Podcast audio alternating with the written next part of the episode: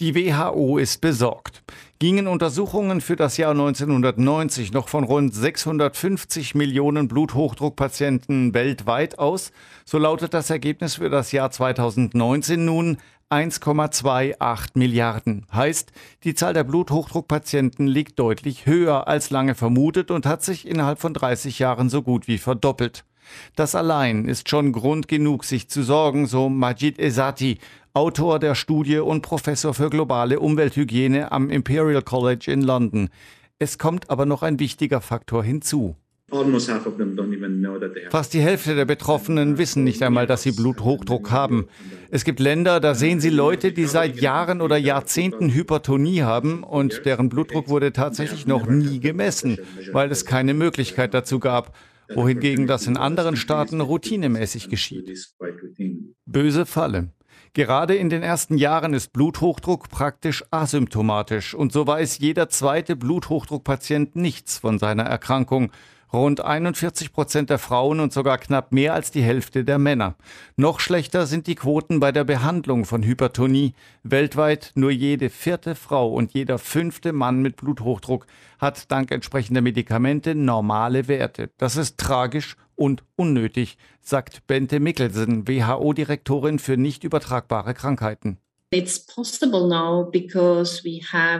Behandlung ist inzwischen möglich, weil wir preiswerte Medikamente haben und wir können mittlerweile auch klare Empfehlungen geben, ab wann sollte mit einer Behandlung begonnen werden, wer kann behandeln, womit und in welcher Reihenfolge und welches Präparat wird benötigt.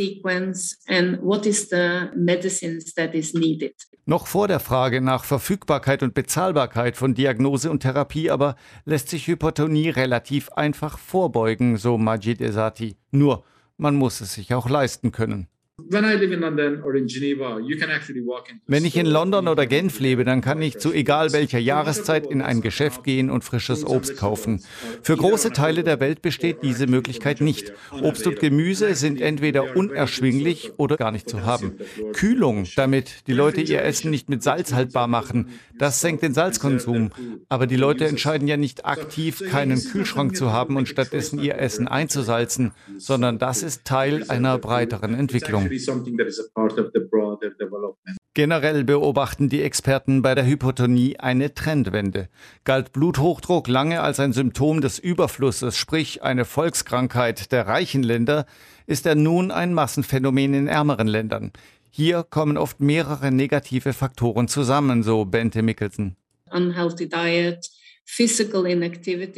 Ungesunde Ernährung, körperliche Inaktivität, also Alkohol- und Tabakkonsum. Ein Diabetes muss gut überwacht werden. Übergewicht und Fettleibigkeit, all das muss in einem Behandlungsplan mit bedacht werden. Das sind ein paar sehr wichtige Faktoren, die die Leute selbst beeinflussen können.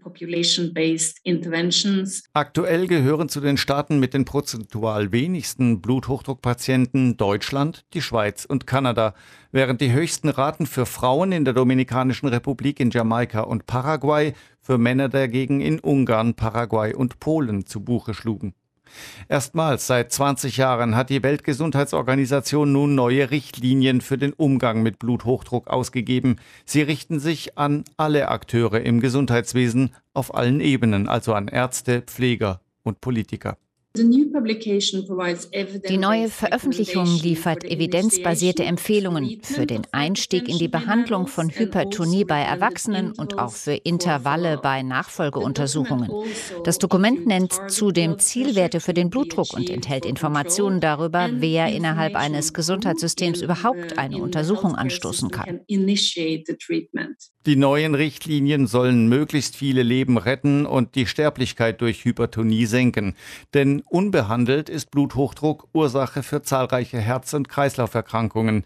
Die inneren Organe wie Nieren leiden unter Dauerhochdruck ebenso wie Blutgefäße. Hier kann es zu Entzündungen, aber auch zur Bildung von Blutgerinnseln kommen. Mögliche Folgen Schlaganfälle oder Herzinfarkte. Mit all diesen möglichen Folgen ist Bluthochdruck direkt und indirekt eine der häufigsten Todesursachen weltweit.